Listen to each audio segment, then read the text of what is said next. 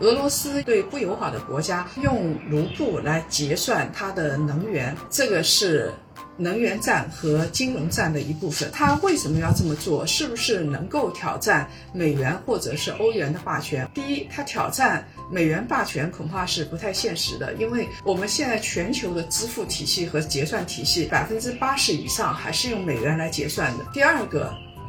普京为什么要这么做？他是没有办法明知不可为而为之，因为欧盟然后要把俄罗斯剔除出 SWIFT 系统。如果是不能用 SWIFT 系统的话，也就意味着俄罗斯它本质上已经不能用。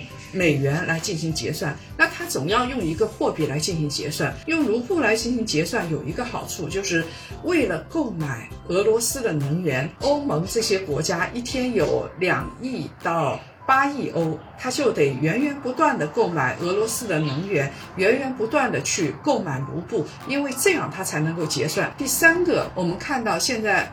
俄罗斯央行做了一件事情，就是让卢布跟黄金来挂钩，也就是说，本质上它不是用卢布来结算，本质上是用黄金来结算，回到了黄金作为硬通货的这个时代，我们。